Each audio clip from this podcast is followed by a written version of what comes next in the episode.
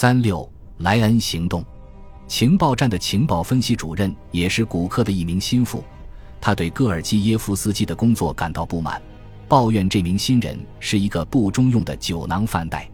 戈尔基耶夫斯基向帕尔西科夫透露，他害怕回莫斯科休年假，怕自己因为糟糕的表现受到批评。中心对他不留情面，只是他振作起来继续工作。戈尔基耶夫斯基遇到了麻烦。情报站负责人不喜欢他，他在使馆也不受欢迎，还要努力去适应新的岗位、新的语言和新的城市。他还要忙于为英国人搜集情报，没有足够的时间投入克格勃的日常工作。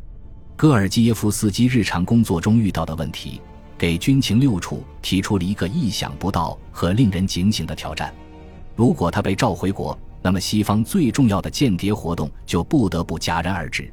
而此时，他正在提供着足以改变世界的情报。这项情报活动的成功取决于戈尔基耶夫斯基的个人工作进展，因为在克格勃的眼中，越成功，他就越有可能得到晋升，并接触到更多有价值的情报。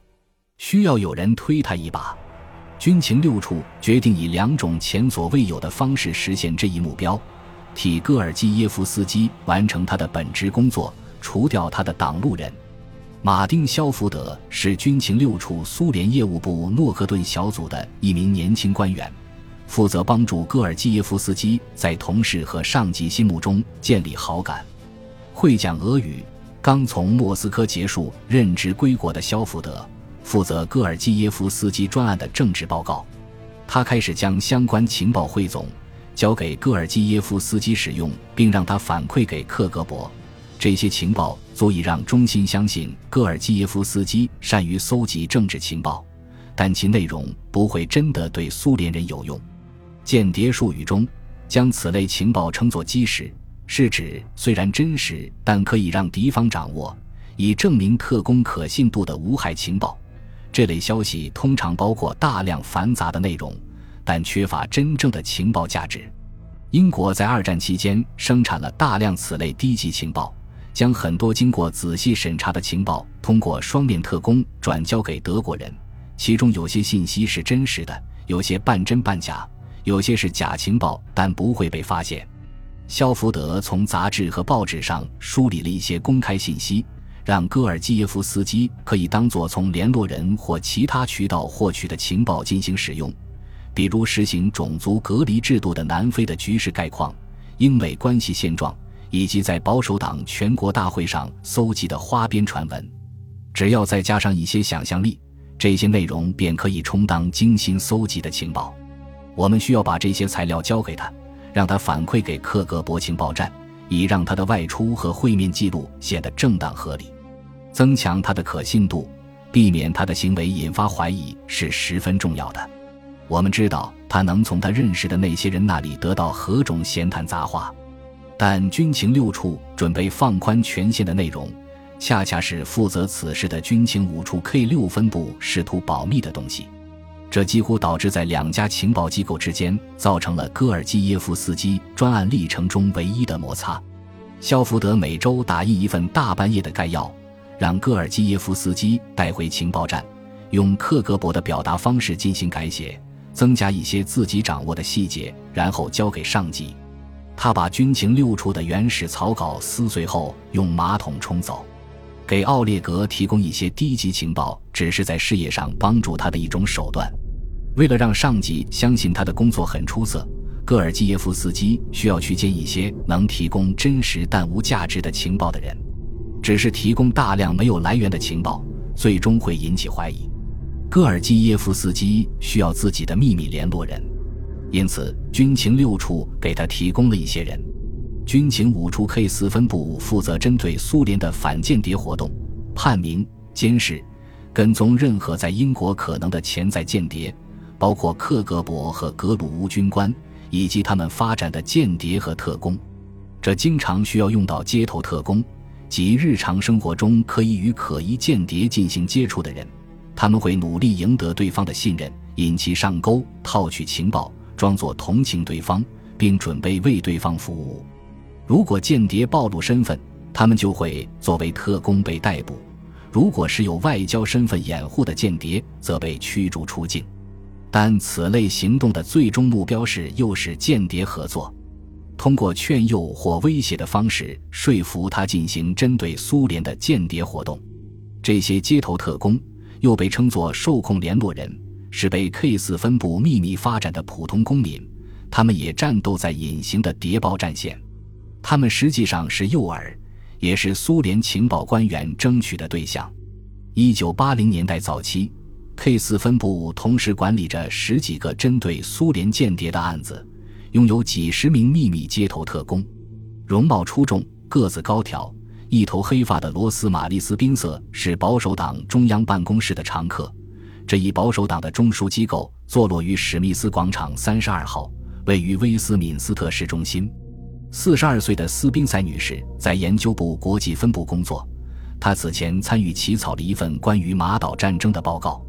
人们很不客气地说，斯宾塞嫁给了保守党。她为人和气、聪明，也可能很孤独。这样一位消息灵通的执政党机构工作人员，正是克格勃鼓励其官员努力争取的对象。他的保守党同事如果知道这个研究部里富有魅力的单身女性其实是军情五处的一名秘密特工的话，肯定会大跌眼镜。戈尔基耶夫斯基在威斯敏斯特的一场聚会上初次见到了罗斯玛丽斯宾瑟，他们的见面并非偶遇。他需要物色一名开朗的保守党研究员。军情五处事前提醒过斯宾塞。一名公开身份是苏联外交官的克格勃官员可能会和他接触。如果确实如此，他应该顺水推舟。两人一起吃了午餐。斯宾塞觉得戈尔基耶夫斯基非常迷人。戈尔基耶夫斯基知道他是一名军情五处的街头特工。斯宾塞也知道他是克格勃，但不知道他实际上为军情六处工作。他们又一起吃了午餐，后来更是见了不止一次。罗斯玛丽的军情五处负责人对他可以提供何种情报提出了建议：给戈尔基耶夫斯基的情报不要太敏感，但要和他的工作相关，可以是保守党内的一些零星传闻，一些没有价值的低级情报。戈尔基耶夫斯基将这些内容写进了报告，其中不仅有罗斯玛丽告诉他的内容，还有军情六处提供的其他情报。可以让他作为从一名人脉甚广的保守党党员那里获取的情报进行上报。克格勃对他的报告印象深刻。戈尔基耶夫斯基在保守党中央办公室内发展了一个新的重要情报线人，此人有可能最终成为一名秘密联络人乃至特工。戈尔基耶夫斯基和斯宾塞的关系发展成为牢固的友谊，但也包含着欺骗。他相信自己在欺骗他。他没有揭穿这一点，也骗了他。他在利用斯宾塞来提高自己在克格勃的地位。他认为自己这样做是在打击苏联。这是间谍行动中另一个兼具算计与温情的典型例子。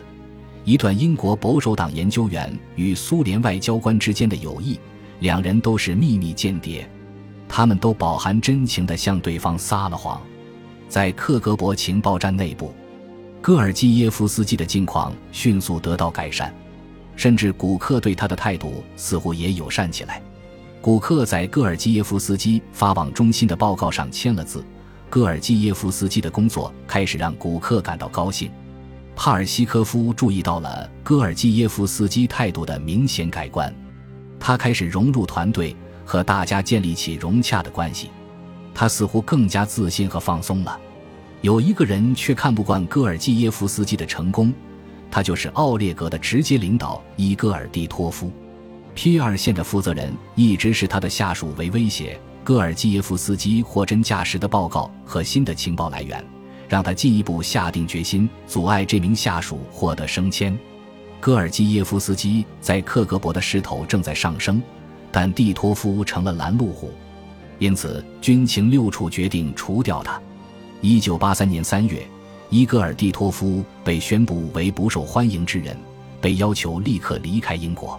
戈尔基耶夫斯基事先获悉了除掉他上级的这一计划，为了避免怀疑，两名格鲁乌军官也在同时因从事与外交身份不符的活动被驱逐出境。蒂托夫非常愤怒，他对记者谎称我不是间谍。克格勃情报站里，几乎没有人对他的离开感到难过，对此感到惊讶的人就更少了。前几个月里，西方国家驱逐了一批苏联间谍，有很多证据表明蒂托夫是一名现役克格勃情报官。除掉蒂托夫后，戈尔基耶夫斯基成了接替他担任政治情报负责人的不二人选。他被晋升为中校军衔。军情六处让他们的间谍在克格勃高升的计划开展的天衣无缝。到一九八三年年中。戈尔基耶夫斯基已经从一个险些丢掉工作、不受欢迎的失败者，一跃成为情报站的明日之星，在发展特工和搜集情报方面享有盛誉。而且他人为操作的升职也没有引起一丝的怀疑。正如帕尔西科夫所说，这一切似乎顺理成章。作为情报站的政治情报负责人，戈尔基耶夫斯基现在能够接触到 P 二线的档案。并对军情六处的判断进行核实。苏联对英国有关机构的渗透十分有限，只有少数几人是被发展的特工，可能还有十几个秘密联络人。很多人仅仅是纸面特工，即为了让莫斯科觉得情报站官员很忙而记录在册的特工。克格勃在英国没有新的像菲尔比那样的潜伏特工。更有意义的是。戈尔基耶夫斯基的新职务使他能更好地了解其他部门的工作，例如 X 线、N 线以及 K 二线。戈尔基耶夫斯基抽丝剥茧般地解开了克格勃的秘密，并将其交给了军情六处。莱拉进入克格勃情报站，成为兼职雇员之后，戈尔基耶夫斯基又有了一个新的情报来源。阿卡迪古克还需要一个秘书。莱拉打字很快，效率很高。情报站要求他把孩子放在早间托儿所，来站里报道。这样一来，古克就能一边口述报告，一边让他打字记录。莱拉很害怕站长，他目空一切。克格勃将军真不是白给的，我从不提问，他说什么我就打什么。他没有注意到，当他在晚饭时描述一天的工作，讲述给站长敲打的报告以及有关秘书的传闻时。丈夫听得多么认真，帕尔西科夫发现自己的这位新上级非常开朗，也非常大方。伙计们在娱乐开销上大胆一些吧。戈尔基耶夫斯基告诉下属：“今年我们招待联络人和给他们买礼物的开销太少了，如果我们不花，明年的经费就会削减了。这等于鼓励本部门虚报开销。”一些同事立刻对此心领神会。